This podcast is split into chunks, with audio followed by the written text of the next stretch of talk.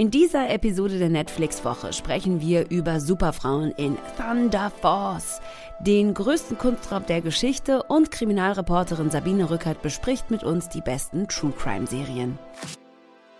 Willkommen bei der Netflix-Woche mit Hartlet Tesfay und Jörg Thaddeus. Jede Woche blicken wir hier auf neue Serien, Filme und Dokus. Auf das, worüber alle sprechen und auf Geheimtipps von Menschen, die es wissen müssen. Netflix-Woche, der Magazin-Podcast über alles, was es sich zu streamen lohnt.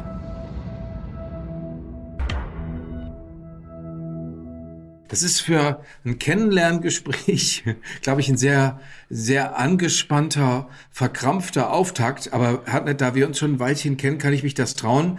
Wie stehst du zur Kunst? Also was bedeutet dir vor allen Dingen bildende Kunst? Wie gesagt, als, als für, für, für ein Date wäre es ein schwieriger Eisbrecher, aber... Ich stelle mir das gerade vor, wie bei so einer Verabredung fragen würdest, und Sie, wie stehen Sie so zur Kunst? ähm, äh, wie stehe ich zur Kunst? Ja, na klar, also äh, positiv, ja klar, ich gehe also sehr, sehr gerne, was soll ich denn jetzt auch sagen, interessiert mich nie die Bohne. Nee, ich gehe natürlich sehr gerne in Galerien und gucke mir wahnsinnig gerne auch Ausstellungen an, aber gerne auch von, von zeitgenössischen Künstlern, was ich nicht so gerne mag, ist dieses ähm, versteifte, wenn man sich so die alten Meister anguckt und da ist es überall leise und man muss so flüstern und so. Das finde ich immer so ganz schrecklich, weil ich auch diese Idee von Kunst irgendwie nicht so gerne mag, weißt du? Und ich glaube, dass das auch viele Leute davon abschreckt und so und auch dieses Gefühl, oh, ich muss da jetzt sofort was spüren. Ähm, ich war einmal mit meinen Kindern äh, mit meiner Familie im Picasso-Museum in, in Malaga. Und das ist ein wirklich schönes Museum, das muss man noch dazu sagen. Schönes Museum mit offensichtlich grandioser Kunst und so. Und meine, meine Kinder waren dann noch ganz klein. Meine Tochter wollte unbedingt diese Audiotour machen, wo ich auch gesagt habe, du verstehst doch nichts. Und sie wollte das aber gerne. Und lief dann da mit diesem Audioguide ähm, durch die Ausstellung und stand dann auch so vor den Bildern und hat sich das immer so ganz interessiert angehört. Aber glaube auch nur, weil sie so getan hat, als ob dieses Audioguide-Ding, dieses Gerät so ein Telefon wäre. Und ich fand das dann so süß. Da hatte ich so einen Mama-Moment und wollte sie unbedingt fotografieren, wie sie da so vor einem Picasso steht und sich das anhört. So weißt du?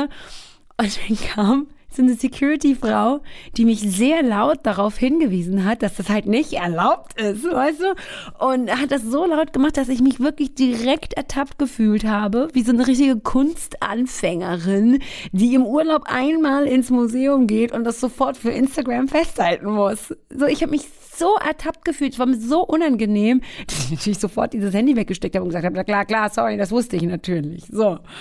Oh, das, das, das, war, das war peinlich. Das war richtig peinlich. Aber du bist, da sind wir wieder ganz beieinander, weil ich mag äh, das mit den alten Meistern. Ich äh, denke aber, dass das also sehr entspannt ist. Ich komme mir allerdings nicht vor wie der wahnsinnige Kunstkenner. Das muss man auch sagen, weil ich muss mir das alles drauf schaffen. Ich habe da aber auch große Lust zu. Äh, allerdings, so als Spätberufener möchte man natürlich auch prahlen. Also Leute, schaut mal, ich bin in der Kunstausstellung, das habe ich in der Gemäldegalerie in Kassel-Wilhelmshöhe versucht und hab, äh, wollte also dann sofort, ich wollte sofort ein Selfie machen und sofort allen Leuten sagen, guckt euch das bitte an, der Onkel ist in der Ausstellung. Und bin dann aber, äh, wie ich gespürt habe, viel zu nah rangegangen und äh, das heißt, habe ich nicht gespürt, sondern das hat die Alarmanlage gespürt. Und dann flackerte in der ganzen Ausstellung das, das Licht. Und das ist, wenn man ein pubertierender Teenager ist, ist das lustig und dann denkt man, ha, ha, ha. Aber äh, wenn man halt ein sehr erwachsener Mann ist, gucken einen alle so an, so, was ist denn mit dem los? Was ist denn mit dem los mit dem Typen? Wieso löst er hier den Alarm aus? Wieso kann der sich nicht benehmen? Das müsst ihr doch mittlerweile gelernt haben. Also das war ein bisschen unangenehm. also falls es euch ähnlich geht wie äh, Jörg und mir und ihr euch schon irgendwie bei einem Museumsbesuch so richtig in die Nesseln gesetzt hat, könnt ihr uns übrigens gerne erzählen und zwar per Mail, wenn ihr den mögt, kontakt.netflixwoche.de. Ansonsten, wenn ihr euch darüber wundert, warum das heute so ein bisschen anders klingt, als ihr es sonst kennt, der Jörg ist immer noch Corona-bedingt an einem anderen Ort als ich, aber äh, wie ihr wisst, sind unsere Herzen immer miteinander verbunden. Und falls ihr euch fragt, warum wir so viel über Museen sprechen, wir haben natürlich heute einen Tipp für euch, den wir euch auch gleich sagen, in dem es um einen ganz, ganz spektakulären Kunstraub ging. Und wir bleiben auch für das weiterführende Gespräch ähm, beim Thema Kriminalität, beim Thema Mord, äh, beim Thema ähm, Mörder und Gewalttäter. Das klingt jetzt sehr viel, das klingt nicht unbedingt einladend, ich weiß, aber ich kann euch sagen, dass wir eine ganz, ganz tolle Gesprächspartnerin haben, nämlich Sabine Rückert, ihres Zeichens stellvertretende Chefredakteurin der Zeit und Moderatorin des True Crime Podcasts Zeitverbrechen. Äh, True Crime bedeutet, dass Leute nicht erfundene Geschichten, nicht erfundene Krimis, erfundene Thriller nacherzählen, sondern sich mit äh, Kriminalität beschäftigen, mit Taten beschäftigen, die es tatsächlich gab. Das kann man auf unterschiedliche Art und Weise machen. Man kann es einfach nacherzählen. Man kann das Ganze natürlich auch in eine fiktionale Handlung betten, also in Serien, die sich äh, an den tatsächlichen Geschehnissen orientieren. Äh, bei Sabine Rückert geht es natürlich tatsächlich immer um die Tat selbst, so wie das war, wer der Täter war, wie das, wie das Urteil war, wie die Ermittlungen abgelaufen sind. Das ist True Crime, darüber nachher mehr. Jetzt steigen wir aber erstmal ein und lernen zwei Frauen kennen, die Superkräfte haben. Thunderforce braucht diesen Bus. Lydia nicht. Du wirfst jetzt nicht diesen Bus. Lydia? Ich hab ihn! Nein, Sie sind zu weit weg. Lass ihn sofort wieder runter! Ich verstehe dich nicht, weil ich gerade dabei bin, einen Bus zu werfen! also man müsste eigentlich jetzt schon Lust haben auf diesen Film. Thunder Force, das ist der Name ähm, eines Superheldinnen-Duos, bestehend aus Lydia und Emily. Das sind zwei sehr ungleiche Freundinnen, die gespielt werden von Melissa McCarthy und Octavia Spencer. Und diese beiden bekommen dank einer Geheimformel plötzlich Superkräfte. Die eine wird übermenschlich stark und die andere kann sich unsichtbar machen. Und zusammen nehmen sie dann den Kampf gegen Superschurken auf. Einer davon ist übrigens Jason Bateman, aka die Krabbe. Und Jörg, normalerweise kennen wir ja Superheldinnen, Heldinnen eigentlich immer so als super junge, super fitte, super starke ähm, äh, Personen, die alles, was so dieses Superheldinnen-Dasein irgendwie mit sich bringt, so eben mal wegatmen äh, können. So, ne? Die sitzen das so auf einer Arschbacke ab eigentlich. Und daran aber kämpfen oder damit viel mehr kämpfen halt Lydia und Emily, weil das natürlich einfach beides Frauen sind, die schon über 40 sind in dem Film und äh, ganz, ganz toll gespielt werden von, wie gesagt, Melissa McCarthy und Octavia Spencer. Die eine kennt man ja eigentlich auch tatsächlich aus Comedy-Rollen eher. Mike und Molly werden einige von euch vielleicht gesehen haben im Fernsehen. Oder Tammy auf Netflix könnt ihr äh, Melissa McCarthy gerade natürlich unvergessen in Bridesmaids sehen oder in Spy. Und Octavia Spencer eigentlich eher dramatische Rollen, wie zum Beispiel in Shape of Water, The Help oder Fruitvale Station oder in Hidden Figures, da hat sie auch mitgespielt. Und diese beiden also spielen plötzlich eine andere, eine neue Art von Superheldinnen. Das macht richtig, richtig, richtig viel Spaß. Ich finde, das auch, äh, sind tolle Momente, wenn die, wenn die, wenn die Frauen mit ihrem Superheldenkostüm in einem äh, Sportwagen sitzen und sich überlegen, um Gottes Willen, wie kommen wir da bloß wieder raus? ja, und dann die Frage diskutieren oder sich dazu äußern müssen, äh, dass sie etwas riechen, weil man eben diese Anzüge nicht waschen kann. Das ist, das ist einfach herrlich. Es ist natürlich, der, das ist der Traum von Obelix. Ne? Also äh, ich mache irgendwas, ich mache irgendwas, ich komme mit mit einer Substanz in Berührung und dann bin ich anschließend äh, super super stark und kann Busse werfen. So, ähm, also das solltet ihr euch auf jeden Fall anschauen, weil ich glaube, es macht richtig Spaß, diesen beiden zuzugucken. Man merkt vor allen Dingen auch, dass Octavia Spencer es einfach genießt, ähm, in so einer in so einer komischen Rolle einfach zu sein. Und ähm, ja, es, es ist einfach cool. Es sind einfach andere Superheldinnen. Es ist auch immer Zeit für andere Superheldinnen und genau die gibt's jetzt in Thunder Force. Als wir reingingen, wussten wir sofort, dass etwas nicht stimmte. Die Kameras waren weggedreht. Die Tür war aufgebrochen. Ein Brecheisen lehnte an der Wand.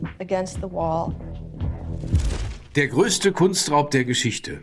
Im März 1990 sind Gemälde im Wert von 500 Millionen US-Dollar entwendet worden. Obwohl entwendet worden, das klingt so, als sei das was Schickes gewesen. Tatsächlich ja. sind da, haben sich Verbrecher als Polizisten äh, äh, ausgegeben und haben in einem Bostoner Museum, nämlich im Isabella Stewart Gardner Museum, Sachen rausgeholt, äh, bei denen jeder Kunstkenner sagt, das kann ja wohl nicht wahr sein. Also Bilder von Manet, Bilder von Degas, Bilder von Rembrandt. Äh, das ist sogar, gibt eine Seeszene. Rembrandt hat nur diese eine Seeszene gemacht und die haben die dann äh, tatsächlich äh, gestohlen. Sie haben andere Sachen hängen lassen, wie Raphael, Werke von äh, Michelangelo. Und die Frage war jetzt, okay, Boston, Leute, wer, wer, wer hat das gemacht? Wer, wer hat diese, wer hat diese Bilder gestohlen? Äh, dazu muss man sagen, dieses Museum hatte vorher enorme Sicherheitsprobleme. Das das äh, Museum geht zurück auf eine, äh, auf eine Stiftung und zwar von der äh, Sammlerin Isabella Stewart Gardner. Die hat, die ist schon 1924 gestorben, hat der Nachwelt, also hat ganz viel Kunst gesammelt zur Lebzeit, ist viel in Europa rumgefahren, hat diese tollen Sachen zusammengetrommelt, hat aber auch ganz klare Vorstellungen davon gehabt, warum ihr Museum, was wie so ein venezianischer Palazzo aussieht, äh, warum das genau so bleiben soll, wie es ist. Mhm. Deswegen, wenn man jetzt hingeht, wenn man jetzt hingeht in dieses Museum, das ist ja nach wie vor besuchbar, dann wird man 13 leere Rahmen vorfinden, weil sie testamentarisch verfügt hat, in meinem Museum darf nichts verändert werden, da darf nichts umgehängt werden und wenn die Bilder nicht mehr da sind, dann hängen eben nur die Rahmen. Und das ist jetzt der Fall. Auf der anderen Seite gibt es diese Ermittlungen, die sind Thema dieser Dokumentarfilmserie, Ermittlungen in alle Richtungen. Also in Boston äh, gibt es ja, wie wir wissen, Hartnett aus äh, spätestens aus äh, The Departed äh, natürlich schon lange organisierte Kriminalität und zwar unterschiedlicher Varianten. Da sind da sind zum einen natürlich die klassischen, würde man fast sagen, äh, italienischen Mafiosi der der Patriarcha-Familie und da gab es aber auch diesen diese Figur des äh, äh, James Whitey Bulger, äh, der äh, seine das ist wie gesagt bei The Departed gespielt von Jack Nicholson. Und die sind alle verdächtig gewesen, die sind augenblicklich verdächtig gewesen,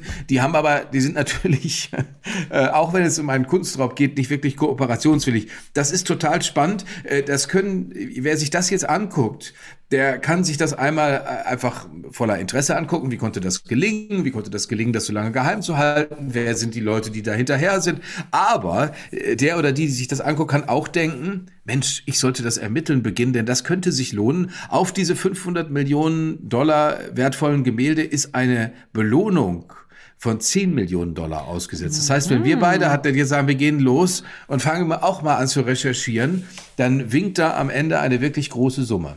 Ja, es ist aber auch äh, richtig, weil wenn man sich mal so überlegt, dass dieser, dass dieser Fall ja mehr oder weniger seit 30, über 30 Jahren nicht aufgeklärt ist, ähm, dann fragt man sich schon auch so, wo liegen denn da die Schwierigkeiten und wie können diese Bilder schlicht und ergreifend wie vom Erdenboden verschluckt sein? Äh, und was mir nämlich auch nicht so richtig bewusst war, bevor ähm, ich hier der größte Kunstraub der Geschichte geguckt habe, war die Tatsache, dass das ja auch einfach eine Währung ist. Dass es ja, das gestohlene Gemälde ja auch ein Stück weit eine Währung sind. Und und was man und wer damit bezahlt und wie man da bezahlt, das kann man alles sehen in der größte Kunstraub der Geschichte jetzt auf Netflix. Klaust du mir heimlich meine Leute? Deine Leute? Jeder hier macht sein eigenes Ding, okay? Ach ja, so ist das? Gut zu wissen, wenn ich Mercedes wieder was abdrücken soll, damit sie dich aus dem Knast boxt. Ja, du scheiß Poser? Hast du das schon vergessen? Das habe ich dir zu verdanken. Hast du das vergessen? Ja, mir hast du das zu verdanken. So wie alles andere auch. Ich hab dir alles gezeigt, du verfickter Klugscheißer. Na gut, wir können ja weiter zusammen Dinger drehen, wenn sich was ergibt. Wir gucken Hartnett mal wieder nach Spanien. Da, das ist ja so, dass da viele Leute eigentlich immer darüber denken, ja, mein Gott, da scheint schön die Sonne, äh, da fahren wir hin und dann gibt's was Frittiertes und dann ist weiter Sonne und der Rest, naja, da haben die da den König und, und, und den, den Ex-König, der sich nach Dubai abgesetzt hat. Das sind alles noch so Sachen, die man mitkriegen kann. Aber es ist natürlich eine Menge los in Spanien und wir beide haben häufiger auch schon äh, gesprochen über äh, spanische äh, Angelegenheiten, über spanische Filme und äh, auch dieser Film ist ein Actionfilm, den wir vorstellen. Es geht um Sky High. Das ist ein neuer Actionfilm. Äh, Im Mittelpunkt steht Angel. Der ist Mechaniker, der in einer armen Gegend am Rand von Madrid lebt. Er könnte jetzt einfach klassisch Estella, die er da kennenlernt in einer Disco, vor sich hin lieben, macht er aber nicht, denn er will nebenher auch ein ganz großer Einbrecher sein, macht, äh, nimmt teil an spektakulären Einbrüchen. Das ist alles überhaupt nicht ungefährlich, äh, denn da setzt sich ein Inspektor, ein Ermittler auf die Fersen von Miguel und seiner, von Angel und seiner Bande und äh, damit wird das Ganze wirklich sehr drastisch, sehr actiongeladen, sehr, sehr spannend und äh, die Schauspieler, die da mitmachen, sind mindestens in Spanien Spanien oder in der spanischsprachigen Welt, die ja riesig groß ist, mhm. äh, große Stars, nämlich Angel wird gespielt von Miguel Herran, äh, den könnten Leute kennen aus dem Haus des Geldes. Der hat aber auch mitgemacht in einer, ja, in sowas Telenovela-artigen, das heißt die Telefonistin. Und das ist äh, äh an sich ein, ein, irrer Typ. Der hat also einem Regisseur namens Guzman mal äh, äh, um ein Autogramm gebeten und darauf hat der Regisseur gesagt, Mensch, wer, wer bist du denn eigentlich? Du wirkst auf mich so talentiert. Und darüber ist er in, ins Filmgeschäft eingestiegen eingestiegen und das Love Interest Estella wird gespielt von Carolina Juste. Natürlich zwei unglaublich gut aussehende, entzückende Menschen, denen man bei allem zugucken würde. Also wenn die sich jetzt einfach nur verlieben würden und würden zusammen eine Radtour machen, würde man auch zugucken. So ist das Ganze eingebaut in einen Actionfilm und macht das Ganze natürlich noch umso spannender. Und man sieht da drin auch, also äh, liebe Amerikaner, haltet euch fest, mit, wenn ihr glaubt, ihr hättet nach wie vor einfach die absolute Weltvorherrschaft auf gelingende Actionfilme. Da knallt's auch richtig in diesem Film Sky High. Ja, also die, die namentliche Nähe zu dem anderen Titel, den wir hier schon vor einer Weile vorgestellt haben und der ja auch so actiongeladen war, Sky Rojo, die zeigt tatsächlich, dass da so ein bisschen was los ist auf dem äh, spanischen Film- und Fernsehmarkt. Also da kommt auf jeden Fall gut Action her und du hast natürlich total recht, ja. Äh, Amerikaner sind nicht mehr die einzigen, die Action können. Finde ich gut, finde ich spannend. Sky Rojo. Nee, Sky High. Jetzt auf Netflix. Die Journalistin Sabine Rückert hat sich schon alles Mögliche getraut, hat als junge Journalistin bei der Bildzeitung gearbeitet, ist dann zur Taz gewechselt, was sich mindestens wie ein wüster Schritt liest. Seit 1992 arbeitet sie für die Wochenzeitung Die Zeit in Hamburg, ist mittlerweile stellvertretende Chefredakteurin und mit den höchsten Preisen ausgezeichnet, die die Branche zu vergeben hat, wie den Theodor Wolf Preis, den ein schreibender Journalist nur ein einziges Mal im Leben bekommt, den Egon Erwin Kisch Preis, den sie nach der Umbenennung auch nochmal als Nannenpreis bekam. Ihr Buch Tote haben keine Lobby über die dunkle Dunkelziffer vertuschter Morde ist ein Bestseller nach wie vor und ihr 2018 gestarteter True Crime Podcast ein riesengroßer Erfolg. Herzlich willkommen, Frau Rückert. Schön, dass Sie bei uns sind. Ja, hallo, aber mein äh, Buch äh, Tote haben keine Lobby, dies ist kein Bestseller mehr, schon lange nicht mehr. Der ist ja vor 20 Jahren erschienen, war damals äh, ein Bestseller kurze Zeit. Aber inzwischen ist er antiquarisch, glaube ich, nur noch zu erhalten. Aber alle anderen Sachen waren ja korrekt. Insofern, insofern, insofern hätte ich das jetzt einfach noch so äh, auf, auf ihre, ihre lange Liste von Errungenschaften einfach mit draufgesetzt und auch so stehen lassen. Frau Rückert, wie Jörg ja gerade schon erklärt hat, haben Sie sich als Journalistin schon ganz schön vieles zugetraut.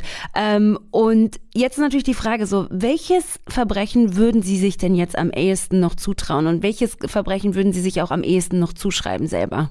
Ich glaube, ich würde kein Verbrechen begehen. Einfach deswegen, weil ich es nicht nötig habe.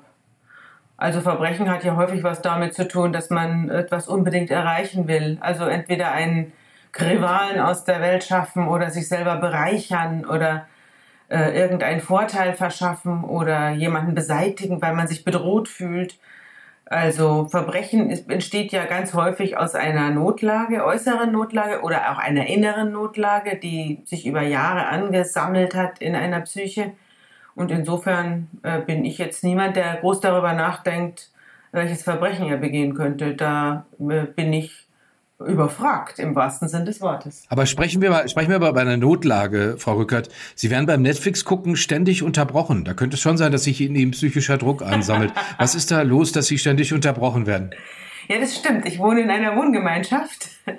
Äh, die vor 30 Jahren bin ich in diese Wohngemeinschaft gezogen. Also zu einem jungen Arzt, äh, der damals am Universitätsklinikum Assistenzarzt war. Wir waren damals 30 beide und äh, dann sind wir zusammengeblieben. Also irgendwie kam dann seine Freundin dazu, dann kam mein Freund dazu, dann kamen Kinder und irgendwann haben wir uns ein Haus gekauft in Schleswig-Holstein im Wald und da wohnen wir heute noch. Und wir haben ein offenes Haus gebaut. Mein Mann ist Architekt, er hat ein Haus gebaut, in dem es nur Schiebetüren gibt und die verschiedenen Teile äh, der Familien werden durch Schiebetüren abgetrennt und diese Schiebetüren stehen meistens offen.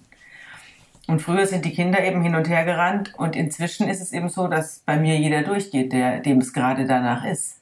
Und das äh, stört mich zunehmend jetzt, wo ich in die Jahre komme und gerne Netflix gucke, Serien binge, Watching betreibe und da läuft ständig einer durch, holt sich einen Kaffee oder nimmt einfach eine Abkürzung, die dann durch mein Blickwinkel geht auf den Fernsehapparat. Jetzt bin ich in der, in der Vorbereitung, Frau Rückert, durch Sie auf eine Serie aufmerksam geworden, die mir bis dahin gar nicht bewusst war, nämlich die Serie Mindhunter, ja. die beschreibt, wie beginnend mit dem Jahr 1977 das FBI das angefangen hat, was man äh, psychologische Fallanalyse nennt oder äh, das kennt man heute auch unter Profiling. Da haben zwei Männer im Original zusammengearbeitet, also das, was es in Wahrheit gab, nämlich Robert Ressler und sein etwas jüngerer Kollege John E. Douglas. Die beiden haben zusammen unter anderem dann den Ausdruck Serienkiller entwickelt. In der Serie lernen wir die kennen als den jungen Holden Ford und seinen etwas älteren Kollegen Dennis Tench äh, heißt der Mann da, glaube ich. Und das, das begleiten wir. Also wie die beiden anfangen, schlimmstmögliche Killer im Gefängnis zu besuchen und äh, zu interviewen. Dazu, Bill Tench übrigens, nicht Dennis Tench. Sie haben dazu äh, eine ganz persönliche Beziehung, nämlich welche? Ja, ich habe ähm, diese, ich habe äh, selber als Kriminalreporterin ja auch über Profiling gearbeitet und das geht zurück auf die Idee von dem damaligen äh, John Douglas und Robert Ressler aus äh, Quantico vom FBI. Um in den, in den Kopf eines, eines Schwerverbrechers zu schlüpfen, haben sie die Idee gewonnen, Schwerverbrecher zu interviewen. Also sie haben sich die scheußlichsten äh, Morde vorgenommen und sind zu den Tätern ins Gefängnis gegangen, falls noch vorhanden. Meistens äh, werden die in Amerika ja hingerichtet und haben die dann interviewt und haben dann aus diesen Erkenntnissen äh, ja bestimmte Verhaltensweisen destilliert, die sie dann bei anderen Fällen angewandt haben. Das hat man dann in Deutschland auch versucht und ist kläglich gescheitert, weil es diese Sorte von Mördern bei uns gar nicht gibt. Und auf so einer Fortbildung mit äh, Kriminalbeamten aus Deutschland war ich. Und da hat der, hat der Dozent eben als Trophäe den alten Robert Ressler mitgebracht. Das war 2004. Und der Robert Ressler war damals Ende 60. Und der hat dann in Englisch, äh, hat er da seine, seine, ich muss mal sagen, Tiraden abgelassen. Äh, der Robert Ressler, den ich angetroffen habe, war ein total verbohrter, äh, ich würde sagen, äh, ja, fast schon altersstarrer Verfechter der Todesstrafe. Das sind die allerdings in, in dem Film auch. Also Freunde der Todesstrafe sind die in, dem, in der Verfilmung Mein Tante auch. Und das ist bei Robert Ressler auch ganz deutlich zutage getreten, als er da Plädoyers für die Todesstrafe gehalten hat. Das Einzige, was er scheiße an der Todesstrafe fand, war die Tatsache, dass man hinterher äh, die Leute nicht mehr befragen kann und ausquetschen kann über ihre Motive und über ihre Lustgefühle beim Erwürgen von irgendwelchen Minderjährigen. Also ich habe von ihm ein sehr unangenehmes Bild äh, gewonnen und war froh, wie die äh, Tagung zu Ende war. Ja, äh, zu, zu Robert Wessler, weil Sie haben, äh, auch wenn Sie ihn als sehr unangenehm beschreiben, aber Robert Wessler hat ja gemeint, Johnny Douglas haben ja diese Leute alle getroffen und wir als Journalistinnen und Journalisten sind ja sehr, sind ja zwangsläufig neugierig, das hätten wir den Beruf nicht ergriffen und der Wessler beschreibt äh, in Interviews, die er gegeben hat, dass ihm einer der Serienmörder, nämlich der Serienmörder John Wayne Gacy, der hat ihm ein äh, Porträt sogar gemalt, so gut sind die beiden miteinander klargekommen. Jetzt muss man dazu sagen, dieser John Wayne Gacy hat, glaube ich, zwischen 1972 und 1978 33 junge und junge Männer missbraucht und umgebracht. Ja, der hat doch in ihr Gehirn angebohrt, oder? Ja, der hat, äh, ja, das war, glaube ich, vor allen Dingen sexuelle Motivation. Er hat aber 28 dieser Opfer auch unter seinem Haus in Michigan vergraben. Jetzt ist, äh, wenn, wenn mhm. Sie den jetzt, wenn Sie so jemanden treffen können, Sie haben es gerade selber gesagt, Frau Rückert, man, es gibt solche Täter in Deutschland kaum. Wenn Sie so jemanden treffen würden, hätten, was für Fragen hätten Sie an diesen Mann? Ja, mich würde natürlich interessieren, solche Täter sind ja nicht nur Täter, das sind ja auch Wähler, das sind ja oft auch Väter, das sind oft äh, Angestellte in irgendeinem Unternehmen.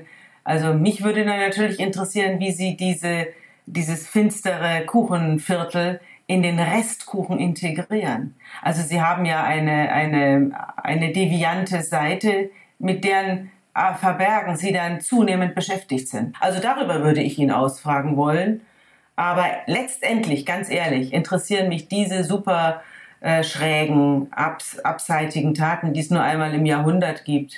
Äh, die interessieren mich gar nicht so sehr. Wir hatten in unserem Kriminalmagazin, das zu meinem Podcast gehört, ein Interview mit einem Menschenfresser, also mit einem Mann, der einen anderen äh, mit dessen Einverständnis umgebracht hat und dann ein Stückchen von ihm aufgegessen hat, was er heute bestreitet, was aber von der Polizei so angenommen worden ist weil man bestimmte Teile der Leiche nicht mehr gefunden hat. Und äh, mit dem haben wir dann auch ein großes Interview gemacht. Also ich nicht persönlich, aber ein, ein junger Kollege von mir. Und das ist ein, also ein, ein total äh, verträglicher Mann in weiten Teilen äh, seines, seiner Existenz. Äh, nur hat er eben diese eine äh, Befindlichkeit und die hat irgendwann von ihm Besitz ergriffen. Und, äh, und dass man einen zweiten, also dass, dass, dass man jetzt als Polizei Kommissar sich dann in so einen Täter vertieft, in der Hoffnung, dass man nochmal einen zweiten Täter dieser Sorte trifft, ja. Denn nur dann lohnt es sich ja, die ganze Sache anzuwenden. Das, es geht ja gegen Null. Also wer trifft schon zwei Menschenfresser in seinem Leben, in seinem in seinem Einzugsbereich. Also ich hoffe, ich nicht. Ich sag's mal so. Ähm, die Frage ist aber, ähm, Ihr Podcast, den haben Sie ja gerade eben schon ange angesprochen, Zeitverbrechen ist wahnsinnig erfolgreich. Und ähm, auch gerade diese True Crime Serien laufen ja wirklich, ich will jetzt nicht sagen, werden verkauft wie schnitten, geschnitten Brot, aber das ist schon sehr, sehr, da findet, das findet schon sehr viel Zuspruch. Woher kommt unsere Faszination ähm, mit Mördern und Verbrechern und Kriminalität? Ja, ich glaube, dass das daran liegt, dass sich darin die ganz großen Menschheitsfragen äh, entscheiden. Also die Frage, welch, was ist an, was ist gut und was ist böse? Ist jeder Mensch gut und böse und wenn ja, in welchen Teilen? Und woher kommt das? Was hat das alles damit zu tun, dass, ähm, dass meine Mutter so oder so zu mir war. Übrigens, diese ganzen Serien, die ich hier liebe, also äh, Mein Tante und Gianni Versace, gehen natürlich auch der, dieser Frage nach. Und deswegen interessieren die mich auch so. Sie gehen natürlich der Frage nach, woher kommt das? Und wieso äh, kommt, kommt ein, ein Mensch zustande irgendwann, der sich äh, in dieser Weise völlig neben der Gesellschaft benimmt oder verhält? Und das ist das Interessante an der Kriminalistik. Und deswegen beschäftigt sich die Polizei ja auch äh, mit, mit diesen Leuten und deswegen äh, beschäftigt sich auch die Kinder- und Jugendpsychiatrie damit. Denn dass wir einen, einen extremen Rückgang von, äh, von Sexualmorden zum Beispiel an Kindern haben in den letzten 50 Jahren, hat damit zu tun, dass wir eine sehr gute Kinder- und Jugendpsychiatrie haben, die, ähm, die sich dieser Kinder im Frühstadium, im, im Frühstadium annimmt und das aus der Welt schafft. Und das interessiert mich. Also mich interessiert die politische und gesellschaftliche Dimension des Verbrechens und ich glaube, das interessiert auch die anderen. Mhm.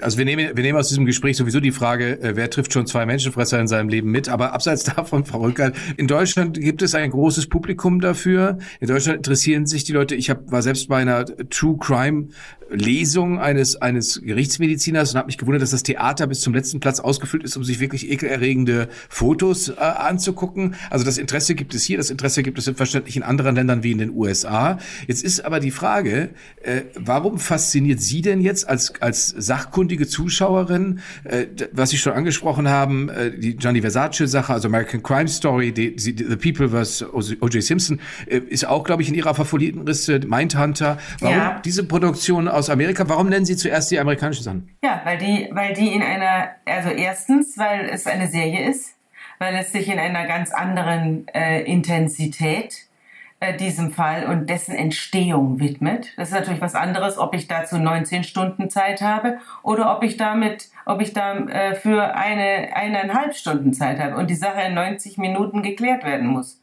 Es ist ja von der Qualität her komplett anders. Und das andere ist, dass äh, ich bei den amerikanischen Serien den Eindruck habe, dass ich nicht belehrt werden soll. Also es wird mir nicht jetzt äh, erzählt, dass äh, wie ich mich verhalten soll und es gibt eben nicht diesen unterschwelligen Subtext, der pädagogisch wertvoll ist. Denn ich beim deutschen Fernsehen wirklich nicht leiden kann und der mich überhaupt ehrlich gestanden auch zu Netflix getrieben hat. Also mein Mann hat mir irgendwann ein Netflix-Abo zum Geburtstag geschenkt. Das war vielleicht vor drei Jahren und seitdem schaue ich Netflix und daran merke ich auch, dass die amerikanischen Serien eben obwohl Amerika natürlich ein fürchterlich prüdes Land ist und politisch korrekt bis zum Abwinken, aber in den Serien ist das nicht so.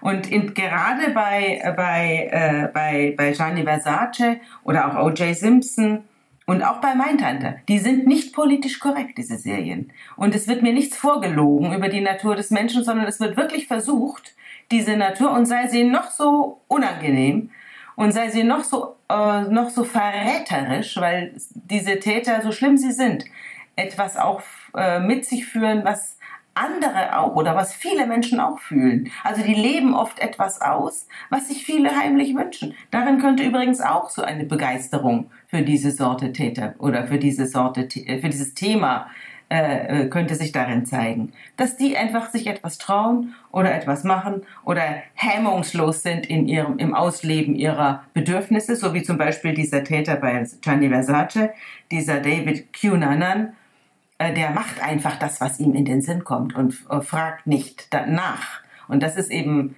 das, allein dem zuzugucken, macht Vergnügen.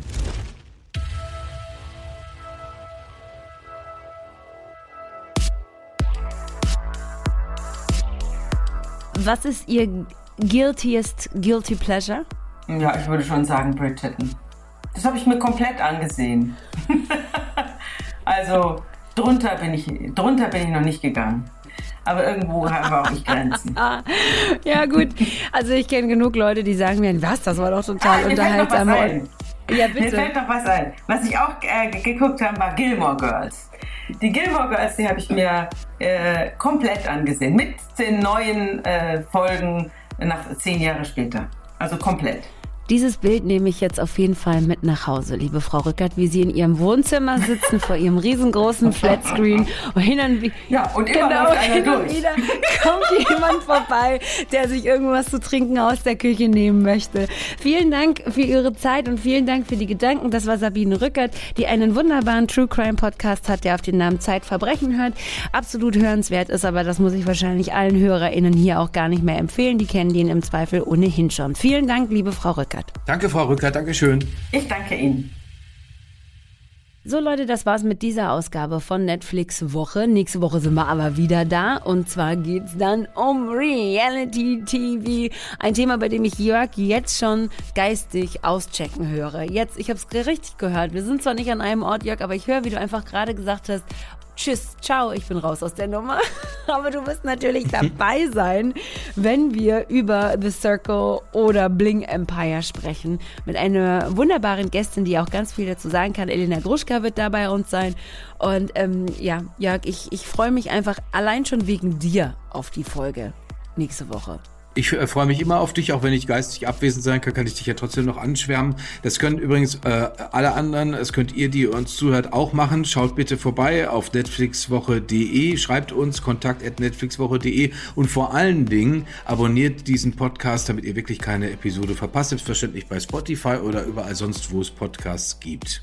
Ich möchte bitte, dass wenn ihr uns schreibt, dass ihr uns schreibt, um äh, Jörg vielleicht zu erklären, wo die Schönheit von Reality-TV-Formaten liegt. Weil bisher verweigert er sich und verschließt sich da sehr.